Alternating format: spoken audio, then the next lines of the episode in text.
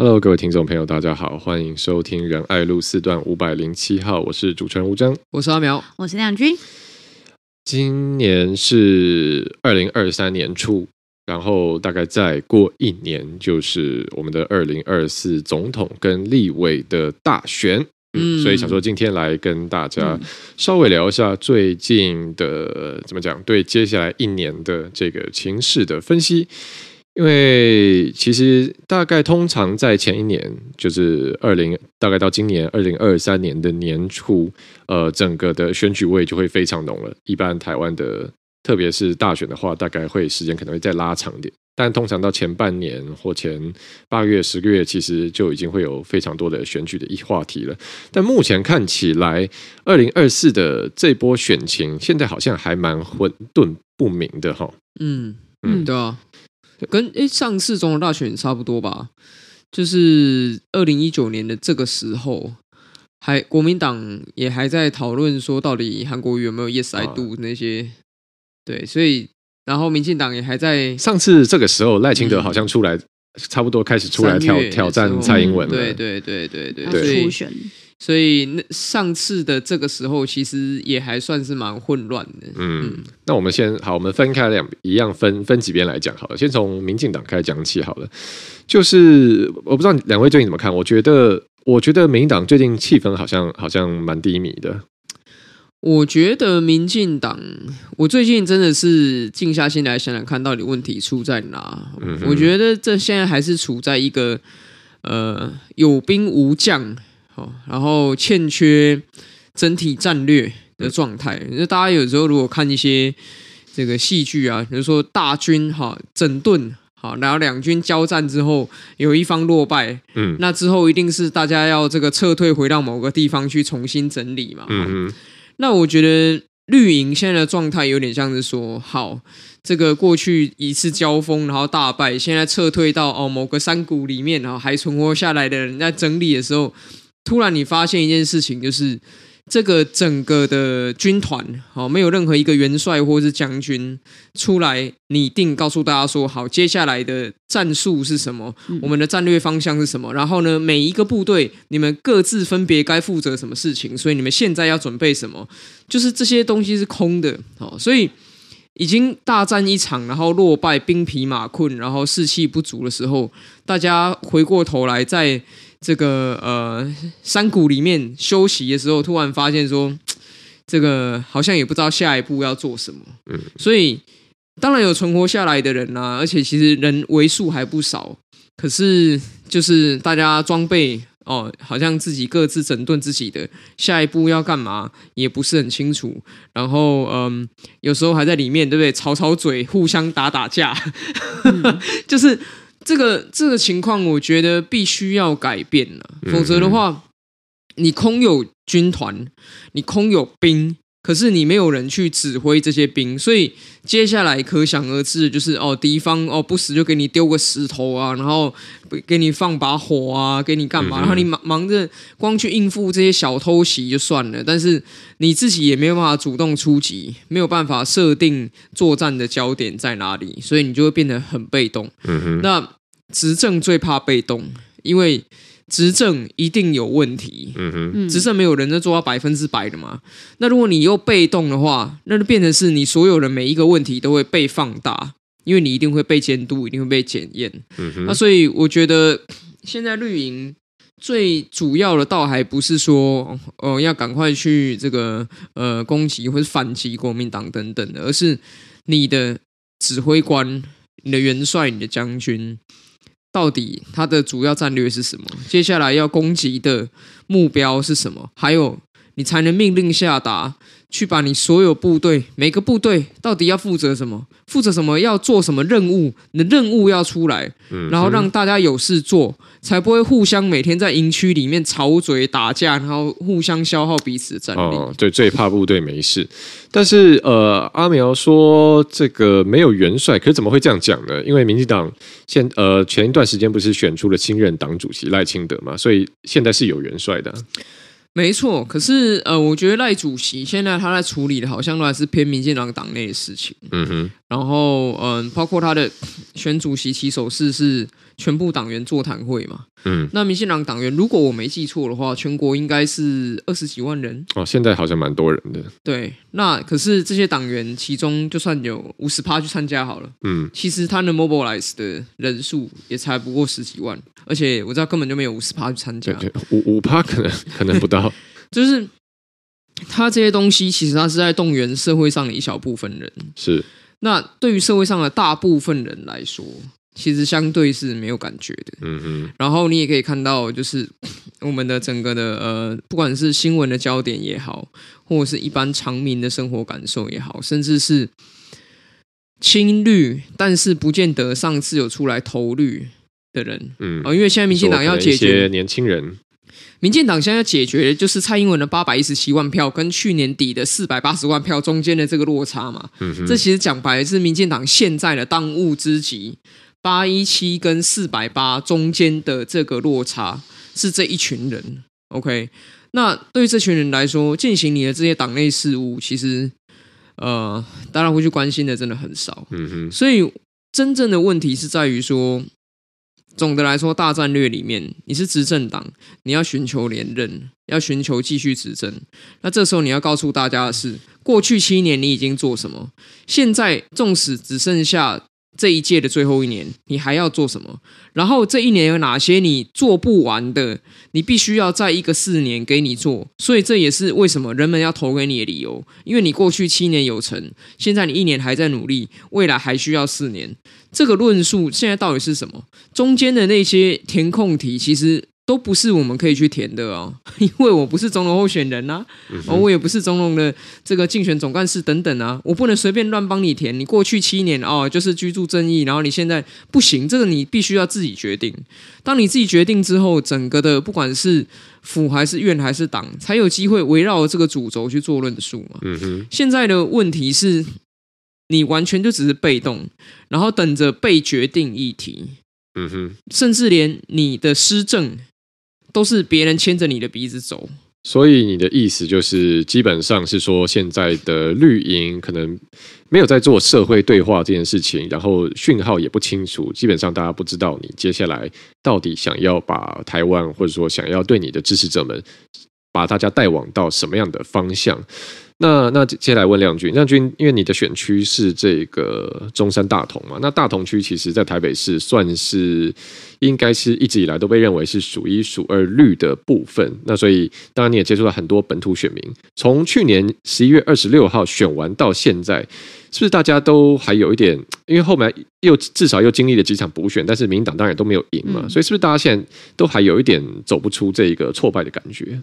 嗯，就是大家的心情应该还处在说，呃，现在等于是呃本土阵营就是被压着打嘛。嗯、那被压着打的情况之下，就是变成说，呃呃，大家也知道说，过去民进党这几年执政，哦、呃，当然疫情之前哈、哦，其实确实也有一些不错的成绩。那但是确实执政会有执政包袱。那你在呃疫情爆发之后，当然有很多事情，就是执政党其实我也。必须讲，有时候是非战之罪了哈。那再来就是说，呃，在过去的这个呃地方大选的时候，九合一大选的时候，很多东西对于本土阵营的指控是严重的双重标准。那我觉得，在这个呃最后九合一大选本土阵营哦，这个当然就是呃。呃，就是选的不好看的状况之下，其实大家的心情都还没有恢复。那当然，大家会期待说新的党主席上来之后，那大家会有不一样的气象。那我觉得就是其实跟阿苗刚刚讲的很像，就是说大家现在其实并不知道我们可以做什么，我们要干嘛。嗯嗯。那就是说。其实去看，呃，当时民进党，呃，应该说近几年声势最高，应该就是在呃这个四大公投的时候，大家通通以为不可能的事情居然办到了。嗯、然后就是说，从呃这个执政团队，然后到党哈，然后到地方所有的公职，全部上下一心。那最后这四大公投也是顺利过关了。那所以当时的这个呃气势跟这个大团结的展现，呃，没有在九合一的时候，感觉好像已经是很久以前的事了哈。对，没有在距离很遥远，对，没有在九合一的时候出现。然后在现在九合一大败之后，照理来说，大家不管是党内检讨，或者是说准备迎向二零二四的大选的时候，应该要有一个重新盘整，然后重新这个整队哈，然后大家站好自己的战斗位置，重新出发，这样子的一个感觉也没有展现出来。哦，那我觉得这个在现在对于很多的呃基层支持者来说，就会觉得好，那现在反正就等嘛。就等着看，说啊、这个呃，会不会有什么呃，这个主将来告诉我们说，接下来我们应该要做什么？那如果没有的话，那大家就反正现在如果呃，这个敌对阵营来攻击呃本土阵营什么，那我们就回什么这样子，那就会落入我们刚刚所讲到的。自己的议题没有办法设定好，就是说你没有办法领导大家说，哦，我们现在社会上该讨论的事情是什么？不管是在政策上也好，或者是在议题上面，我们拉回一个正确的呃讨论方向也好，我觉得这件事这些事情其实都是现在大家很焦虑的。那我当然理解说，呃，新的党主席上任要先处理党内的问题，因为当然在。九合一大选哦，然后甚至到后来，当然大家在检讨说，到底为什么败选，有很多造成这个呃党内呃不一样声音的状况，是不是要被处理？但总而言之，确实哦，这个呃赖清德主席他也提出三支箭嘛，哈，就是说，如果接下来要参选这个呃党公呃要参选公职的话，那他在这个学伦啊哈，或者是有没有黑道背景，有没有贪污哦，这三大这个呃大家在过去哈这几年一直检验高度检验 哦，这个本土阵营的这些议题之下，那民进党就率先抛出说，我们党内就是有这样子的规定。嗯、那我觉得这个是他一个呃，确实让大家觉得说哦，比较有宣示性，然后也确实可能源自于他呃过去这个呃在跑这个基层党员的这些说明会哈、哦、座谈会的时候，他所得出或他决定要做的这些事情。但是我觉得在这个时候，其实更应该要做的是，为什么这件事情只有民进党在做？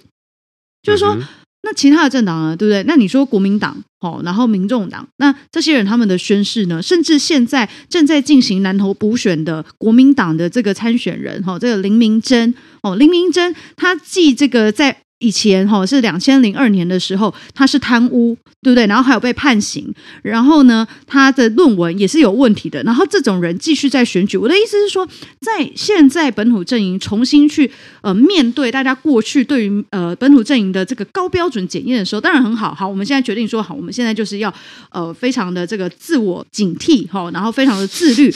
那如果是这样的话，那你看其他的阵营又是如何呢？所以我觉得在这件事情的时候，其实当然在处理党内，可是。同时，你在处理党内的时候，当时是谁来造成最后这个结果？这是很多敌对阵营来去搞破坏嘛？那你在这个时候？对，那你在这个时候拿出来说，其实你就是应该要来去做回应，或者是要求呃，我们不管是这个朝野，大家全部哈都一致要来做这件事情。那我觉得这个才是说，从党内哈，你说安内哈，然后你再来接下来抵御这个其他的呃敌对阵营的时候，你。不能说先处理党内，然后党外一直就是就是其他的阵营来打你的时候，你毫不反击嘛。那在这个时候，其实你是同样可以用一样的这个呃战事的议题设定去要求其他的阵营。那我觉得在这个时候，大家才会觉得说，哦，民进党现在除了要求自己以外，也希望哈这个整体的政治环境不断的前进。那我觉得这件事情才会让大家开始慢慢有感。嗯，我觉得你刚刚讲到一个关键字了，就是等。确实，现在好像这个气氛就是等，就是大家都在等，因为其实没有人知道说接下来到底会怎样发展。这其实跟苗爸讲的是同一件事情。但是说实在，等有一个问题是说，现在就算很多支持者，或者是就算一般的选民说，哎，等我观察看看，等等看好了。但等久了，心也会冷啊。就是有些人可能就觉得会丧失热情了，或是啊，今年好无聊，我不想管了。所以这可能是一个问题。那。我我自己我自己看是觉得有个地方很奇怪，我这边比较白目的，呃，你们问抛这个问题抛出来，你们你们答 yes or no 好了，这样比较有趣。你们觉得蔡赖有没有心结？心结哦，因为我觉得很奇怪，就是就是理论上，呃，现在民进党蔡英文做了八年嘛，接下来当然民进党要继续拼执，得继续执政嘛。那任何一个。呃，你看世界上其他国家这样的状况，一定是这时候呃现任总统已经很积极的在为他的政绩在背书，然后在大家在这个在带着他的接下来要继承他的继承者而且特别是民进党看起来现在大家都说要定于一尊，所以也也没有说哎，先这个可能要初选先不表态的问题嘛。通常这个时候现任都会很积极的去跟这个继继任者去。做苗博雅刚讲的定调，就是哦，我们过去这个阶段性成果已经做了哪些，接下来要做什么，一定要继续做，还有很多事没做。但我们现在看起来，这个就是说，民进党的现任总统跟民党现任党主席之间的互动好像很冷，所以有时候觉得说，哎，是不是上次初选这大家真的搞太不愉快了，所以现在还有这个有点裂痕，还没办法修复？我不认为是这样子哦，因为其实你看蔡总统他在。竞选连任的时候，当然他邀请赖副总统做他的搭档嘛。嗯，我觉得以一个初选的胜利者来说，你去邀请初选的落败者来当搭档，其实这是蛮不容易的一件事。你说这是一个高度的展现。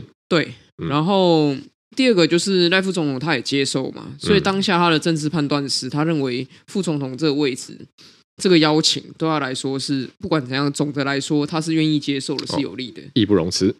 那实际上。你看，近年来其实有非常多的外交机会，蔡总统是直接做给赖副总统的。嗯哼，好，包括说这个呃，之前日本的前首相安倍晋三，好，他的这个不幸的的被刺杀之后，那赖副总统去到日本，虽然说是因为家属邀请一个私人的名义去做这个吊唁。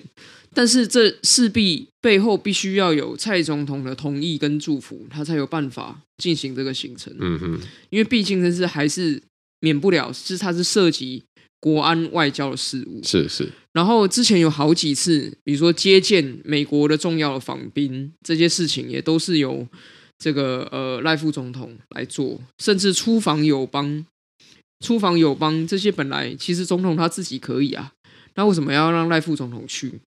然后，呃，我记得过去在选举的历程当中，其实也有让赖副总统去到美国哦，当时好像还是候选人啊，去让他去美国做这沟通。其实这些种种所谓外交上这些所谓代表总统的历练，是政坛当中。最难得到的栽培，嗯哼，因为这个是完全出于总统一人的意志，他要栽培谁就是栽培谁。今天总统大可以派所有副总统以外的人去做这件事情，而且他有充分正当的理由，因为副总统要出门本来就不容易，嗯哼。所以我觉得，呃，蔡总统是有意识的在让赖副总统去历练这些属于他的国防外交的职权的东西，所以。你说要所谓的栽培一个总统，嗯，我觉得这是一个很难得到的资源。好，就是心里面到底怎么想，我不得而知。可是从客观上看起来。确实，蔡总统有在放资源给赖福，嗯，我认为我看到是这样。那亮君怎么看呢？阿苗说这个，所以其实蔡总统都有做球给赖清德，所以应该现在有一些媒体平常会揣测说，哎，例如说英这个英系跟这个现在赖的团队是不是有不合摩擦？呃，阿苗刚是觉得说，哎，但是在他的观察起来，总统本人哦是有释出善意的。嗯、呃，我觉得这个。当然有可能是说，呃，或许我觉得蔡总统跟赖副之间，当然因为也因为呃初选的关系，或者是大家会觉得说，哎，是不是会有点心结？但我觉得就是从近几年来看。呃，他们的互动啊，不管是说在这个分工上也好，或者是呃角色扮演上也好，我觉得是互补的非常完美的哦。嗯、那我觉得会有另外一种状况啊，这当然只是揣测，哦、就是说完美还有状况，就是说有可能，譬如说呃，所谓当时因为初选呃这个造成的大家的一些不愉快，那这些东西呃。或许两人已经都觉得哦，那就是反正有竞争有进步嘛，哈。那但是呢，有些人或许就是等于是支持者。哦，但或者是阵营哦，内部的人或许就会有不一样的看法。我觉得这也是另外一个可能，那就会造成说，呃，现在当然新的党主席赖清德上任之后，他要处理党内问题的时候，那会不会呃遇到一些呃状况？那这个我觉得也是打上一个问号啦。所以我才说，或许呃他们两个人之间哦，在这个呃至少在过去这个事件哦，那他们已经彼此也也对这个事件哦有所了解，然后也放下，然后也进一步的成为正副总统。的搭档。那但是两边的阵营哦，各自的支持者，那是不是有这样子的呃一个心结放下？我觉得打上问号，因为我确实也会看到有一些就是超级力挺蔡总统的人，呃，也会在现在在网络上面一直骂赖清德副总统啊。所以我觉得这个或许并不是在他们两个人之间啦。嗯哼，对。那另外问你一个问题，因为我刚看了这个呃蔡英文总统他是处女座，嗯、那对。那处女座是土象星座，又要占星了，没错。我们现在请请教土，因为亮君是摩羯座，摩羯座也呃，虽然摩羯座跟处女座不一样，但摩羯座也是土象。我以我擅自觉得他们应该稍微像一点，所以来请教土象星座会记仇吗？是不是一个爱记仇的星座？你自己分析看看。嗯，我们记忆力比较好。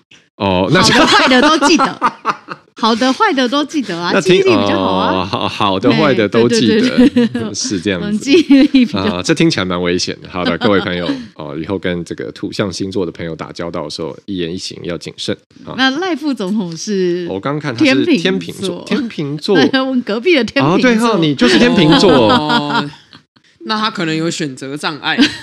啊，太多的政绩要讲了，不知道要讲哪一个啊，哦、太多的这个选举的主轴了，不知道怎么样。啊。但是其实身为同样是天秤座的选仗的苦主啊，嗯，还是建议我们要自我提升，做决策要明快果决。啊，对，嗯，然后这个呃。天秤座，我有听说一件事情，哦、就是大家都会说哦，天秤座就是俊男美女的星座。嗯，但是有的时候，其实我们也可以敞开心胸呢，再接受一下别人的建议。哦，呃、比如说呢，关于这个穿着的风格或者发型等等、哦。所以这就是为什么你最近穿衣风格开始 改变吗？哎，我都是要要给大家看一下你现在的格子裤。格子裤怎么了？哦，格子裤就是你以前不会不会穿的。你有看阿苗现在穿一个，这个对一个格子裤这样。哦，对对对对对，就是我觉得觉得这个赖副总统呢，也可以适时的再多听听年轻朋友们的心声。哦，啊，对对对，然后呢，对于他一向非常的有自信的这些风格呢，再加以进化。成为赖清德二点零。好的，这个要听听年轻的朋友的心声，也可以听听这个年轻朋友的节目《仁爱路四段五百零七号》。好了，那这个是今年关于选举的部分。但其实关于选举还有很多话题想聊啊。不过我们今天光讨论民进党就讨论这么久，剩下国民党跟民众党其他部分，我们下礼拜继续来讲好了。因为其实国民党最近蛮精彩的嘛，包括说呃侯友谊跟郭台铭到底谁要出来。然后最近台北市有一个奇特的现象是，我看哦，现在现在对国民党来说，台北市应该是大家觉得形势一片大好，因为每一个选区都精锐进出，所有人通通跳出来说我要选立委，他想要八仙过海。好，没错，好，八仙过海要再度挑战了。好，那这个不过我们呃下礼拜再来讲，因为现在呢有另外一个呃觉得蛮有趣的题目想要跟大家讨论，就是我们之前有时候会讨论一些这个感情方面的这个这个题目嘛。那之前呢我们都是好像。之前的 case 比较常讲，用生理男当这个 case 哦，好像有点检讨异男的感觉。所以，我们今天看到，哎，就最近刚好有一个是女生的案例，我们也来讨论一下。就是呢，这个有一个呃，网络上有个网友啦，真的就是一个网友，他有发了一篇文，然后这篇文莫名其妙就红了，就是开始社群上蛮多人在转在讨论。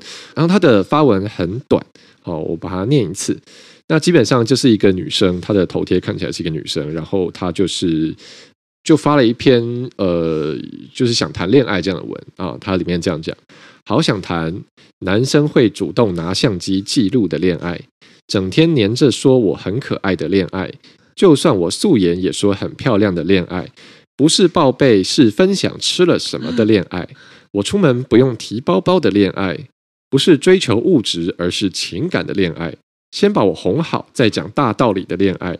不讨厌我哭会好好说的恋爱，怎么闹都没有一丝不耐烦的恋爱，可以接受负面的我的恋爱不是一直叫我开心是一直陪我直到我开心的恋爱。我也好想幸福可是我问题真的很多。好就这样你在念的过程当中我都有看到粉红泡泡散出来啊谁谁的粉红泡泡？就是这这一段你说这一段话这一段话 在光是念这本身都会往外面扩散粉红泡泡好的你刚刚应该要叫我念才对哦来来来来 开放征友你来好，那你那来你念一段，这这样很花时间。你啊，你要用那个，你要用那个那个声，好想听我会想听吧？好想谈。嗯，好想谈男生会主动拿相机或手机记录的恋爱。好，报名来开放。整天黏着我说很可爱的恋爱，就算我素颜也很漂亮的恋爱，不是报备，是分享吃了什么的恋爱。我出门不用提包包的恋爱，OK OK，这样可以好好好，可以吧？这个粉红到不行哎。好，那这篇文呃，反正刚呃大家有听到的话，就是就是一个女生她分享了她她的许愿清单嘛，然后呃这篇文就。不知道为什么变成一个社群讨论的题目。那我看好像是有一些人在骂这篇文了，所以现在事主已经把他这边拿掉了。那骂的话，我没有爬到完整留言串，但我看有些人可能可能是在批评这个女生有公主病的心态之类的。所以，哎，我觉得这件事情蛮有趣的。我们先跳出来讲一下，如果讲到呃公主病，你们对公主病这三个字的定义是什么？或者你们觉得有公主病这件事情吗？先问亮君好了。好，先问我，先问你们两个吧。啊，哦，先问我。对啊，公主病这个事情怎么会是我们自己讲的？我我是主持，我是访问人。没有没有没有没有，我现在要访问一男，就这样，就这么简单。来，告诉我什么叫公主病？公主病哦，我今天呃在想到这件事情的时候，我稍微看了一下，我觉得公主病的。大家的对公主病定义好像都不太。没有，就是你讲说你觉得什么样是公主病？我觉得的 苗博雅现在正在思考，他现在我觉得的，我觉得的公已经湿了。还有吧，这这个有很严重吗？我觉得呃，什么样的事情我会觉得是公主病？我觉得就是你有很多的期待呃期望，然后当这些期望没有办法达成的时候，就会。嗯就会开始就会各种情了，然后吵闹哭闹。那我觉得这个大概比较公主病，就就是就是有点。其实我觉得，就愿望没有实现。我觉得就是有点，因为对我来说，我其实分不是很清楚，大家在讲公主病指涉是什么样的行为。我的我自己的感觉是有点像巨婴了，就是说你你得不到你想要的得不到，然后你就开始吵闹哭闹，不行，我现在一定要这样子。我感我感觉这样对我来说好像有点公主病这样，所以就是譬如说半夜想吃宵夜，我现在想要吃臭豆腐，然后现在是凌晨十一点钟，然后然后可以吃啊，对，然后然后没有出现臭豆腐就开始生气，哦，你看，就我觉得两位异男，我对我要回，我觉得我觉得。我觉得行为上就是这个时候你会怎么做？那我先问你，如果这样子的话，你会怎么做？遇到这个时候，就只是单纯的一个宵夜题，最近宵夜题蛮好，好，再开始讲大道理。我们就开始做臭豆腐，开始 从发酵。我觉得，如果是行为本身有一点任性的话，我觉得其实这也这也没什么，因为大家自己。有时候都会有一些想要任性一下，或者是有一些呃自己的许愿这样。那主要是如果我觉得，如果主要是例如说，我不管你，我希望你，我今天下班你来接我，或者你像梁军讲，我现在晚上就好想吃什么。我觉得主要是如果这个时候对方呃很认真的跟你沟通说，哦不行，呃我今天要加班，所以你下班我们要过去，或者说哦不行，我明天早上一早有有一个 meeting 要做什么什么，所以真的不行，就是有一个很。具体，然后我很认真跟你讲说，呃，这件事情，呃，我现在没办法做到，因为怎样怎样。然后这个时候，呃，你还是把单方面的把你的主观的期待想要对方来完成，而且对方没有办法完成的时候，你还是要继续情绪轰炸的话，我觉得那就是有点公主病这样。嗯嗯，那没有不要呢？我觉得以后关于公主病或王子病这一类性别二分的词汇，都应该一律证明为巨婴症。哦，刚才吴真讲的非常有道理，就是巨婴症啊，就是我逮波急的，连他骂骂号啊，一定要到需求满足为止哦，没办法，没办法沟通啊，没办法这个呃协商。哦，这方面就会有点严重。嗯哼，对，嗯。那亮君呢？对你来说，你觉得有公主病这件事吗？有公主病这件事吗？嗯、呃，我觉得可能就是呃，应该不是讲公主病，就是比较期待别人帮你完成所有事情。哦，对，对，嗯、就是这种就会蛮，因为因为通常就是大部分 应该是说，就是两个人呃。其实公主病不一定会出现在男女之间呐，哈，就是说，反正就是刚刚讲的，说巨婴症，其实它也可能会出现在你的同事，哦，或者是你的同学，哦，那都都有可能出现，或者是像政治人物也有一些巨婴。好，我知道你等一下，你等一下，好我说就是因为亮君感觉要回答这个问题，他非常谨慎。我们先引援引援引一些其他的，因为公主病，好，这个我看到根据公主病有一个他自己有一个维基条目，为公主病的 Wikipedia 对公主病定义是指某些人行为骄纵、有问题，总是归咎他人，缺乏责任感。好，所以 Wikipedia 上面说什么是公主病，就是你缺乏责任感，就是但可能也刚。可是我觉得公主病跟缺乏责任感之间没有什么太大的联系。好，那我们再来看另外一篇，这个是娱乐新闻。好，这个呃十一点，我看一下哦。哦，好，网友点名自己不想做事啊。另外，呃，有我这个网络文章嘛，网友点名啊，十项公主病症状。然后，第一，不爽就翻脸；二，只有二十趴理性，其他看心情；三，动不动用分手当手段；四，没安全感，老要试探；五，没有生活目标；六，异常黏人；七，自我感觉超良好；八，极度重视外表；九，玻璃心；十，觉得自己都很努力，别人做的都是应该的。Blah blah blah blah blah blah，哈，很多。所以，对啊，所以就是是要十项都符合吗？很注重外表怎么了吗？对，很注重外表应该没什么问题。但我的、啊我的意重点是说，所以关于公主病到底什么，众说纷纭。所以你觉得呢？你觉得公主病的本质是什么？我觉得啊，就我刚刚讲的啊，我觉得公主病的本质就是呃，就是呃，己怨他利。己怨他利哦嗯，那怎样算己怨他？就是反正呃，就是吃臭豆腐，给对，然我自己后就炸。对，然后臭豆腐就会出现，就应该是说类似这种，就是把这个东西发挥到极致啦。就是就己怨他力发挥到极致，因为通常比如说啊，好想吃臭豆腐，然后这时候譬如说哦，假设你的伴侣或者是你的你的家人就说啊，没办法啊，反正现在怎么样哈，没办法吃到，然后就哼，没关系，我就自己去，然后就自己就就出去买，出门买，然后反正快乐的找到臭豆腐，我觉得这都没有问题。啊，所以叫别人送来这样不行，这样不是，就是我的意思说，就是很坚持一定要获哦一定要得这个东西，然后没有就开始胡闹。就是开始、哦开始吵，应该是说，就是我觉得把这个事情，就是己愿他利这个事情放到最大，开到两百、三百这样。，哦你说一般的己愿他利可能还好，但如果你把这个事情放到很大的话，对对对对，哦就是就变像公主一样呼来唤去这样，就是就巨婴啊，就是也、对啊，就比较 baby 一点这样子。嗯好的，所以大家觉得到底什么是公主病呢？或者是对像刚刚但是我觉得这个觉得不要用公主病这个我觉得这个女生就是刚刚我们前面刚吴峥念的那一段，就是这个女生她想要谈就是这些形式的恋爱，我觉得我不会觉得这些是公主病。没错。所以我们现在回来讨论今天这个事主本身，对对这个就是他列了很多他自己呃期待的嘛。对啊而且我就要讲，就是它里面讲的这些东西，我也都很期，我也很想要谈这样子的恋爱啊。嗯那这样我也公主病吗？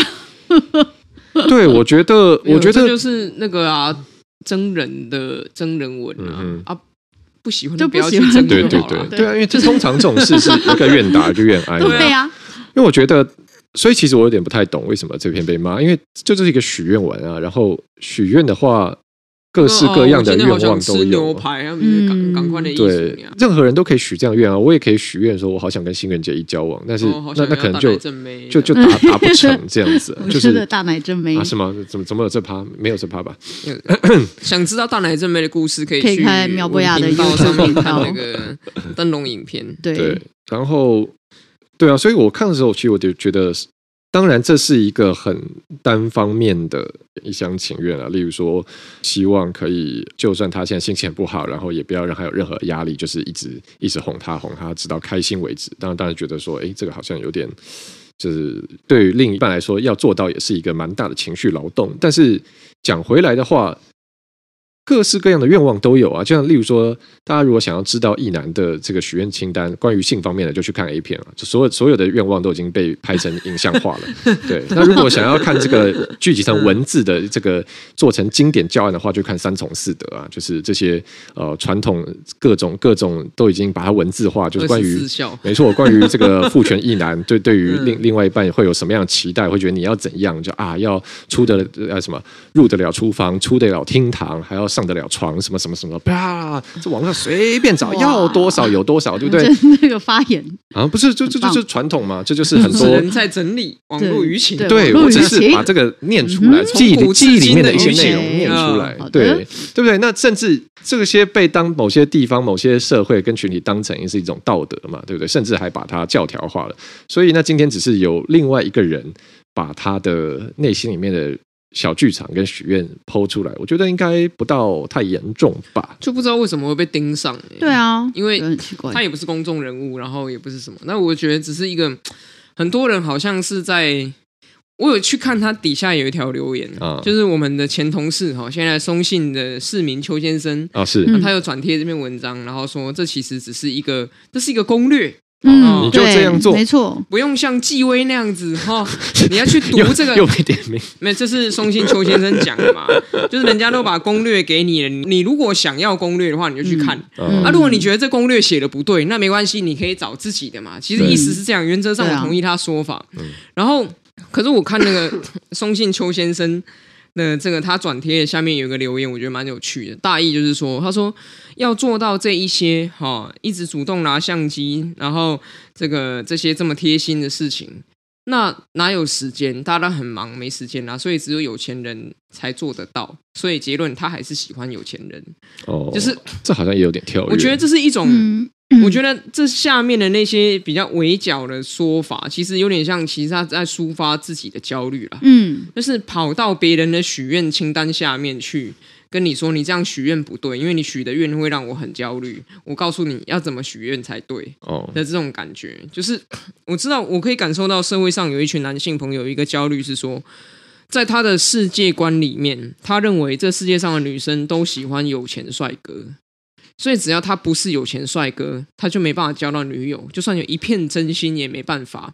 要有有钱帅哥，不然就是你有一张嘴超会唬烂。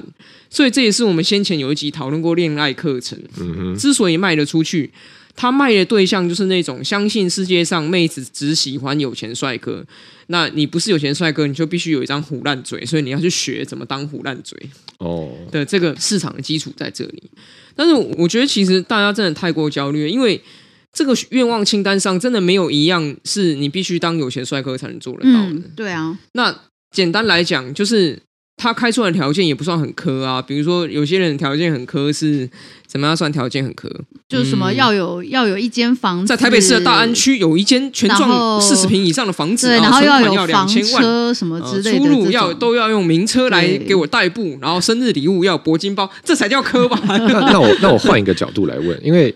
我感觉有些人在看这篇不爽，应该是觉得里面有些要求不太合理。虽然我们都都说这个是呃你情我愿，但就像例如说一人力银行上面有时候我们看到一些资方开了一些条件，呃是蛮苛刻。例如说又要会写程式，又要会做图，然后又要会外语，怎样怎样，觉得哇你这个也太刁了吧？可能我在想可能会有点类似这种感觉。嗯，所以所以我觉得可能有些人会觉得里面一些要求不太合理。我不知道你们觉得怎么样？像例如说我看说说会希望。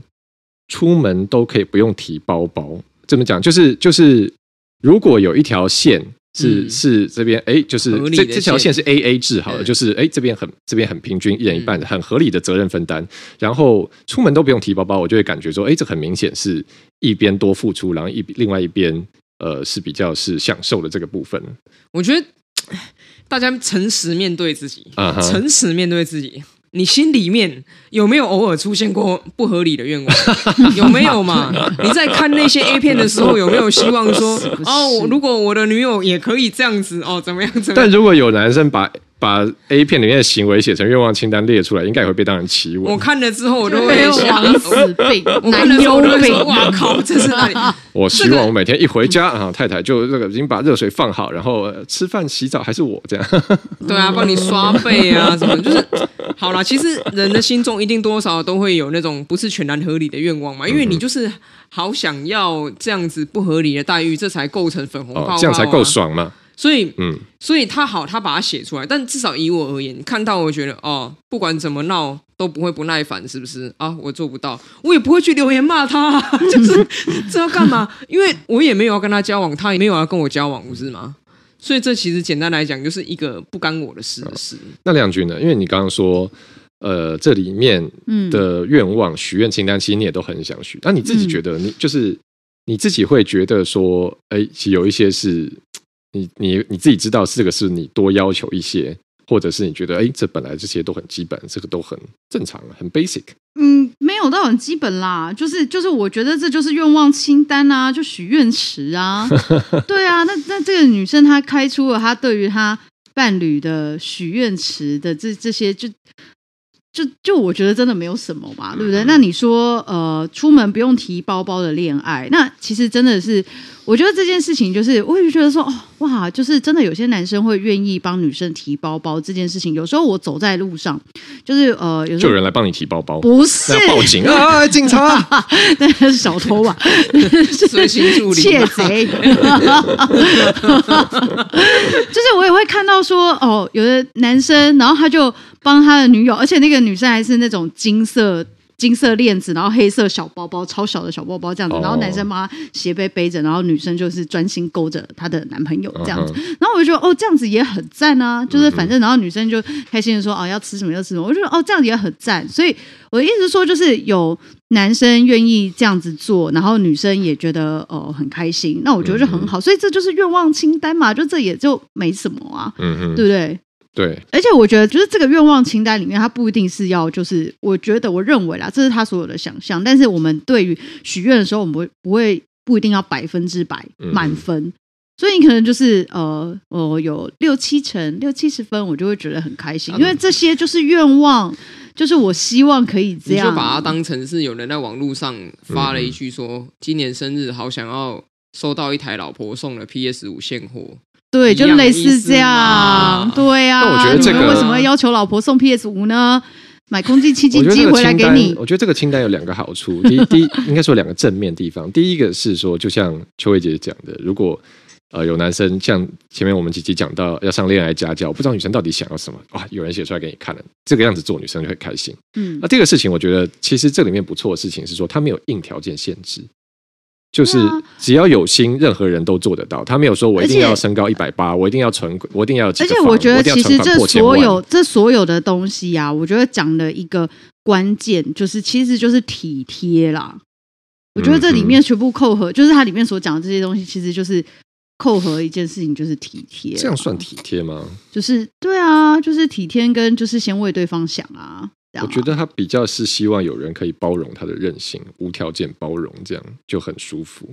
那那大家都会想要这样啊？你们男生是不是也会希望说另外一半也是都这样啊？包覆起来的时候就觉得很舒服，这是人在子宫里面就有的这个。我想说，这车要开去哪边？对，这个 就是吓一跳。那个弗洛伊德，弗洛伊德啊哦，所以就难怪有些人要买重力被这样啊，对，没错，对对对，当你的一切都被。很完美贴合的包袱的时候，你觉得啊舒服，赞啊！好吧，我也不知道最后这是什么结论，赞啦！好，谢谢大家收听，这里是仁爱路四段五百零七号，我是主持人吴真，我是阿苗，我是亮君，我们下期再见，拜拜，拜拜。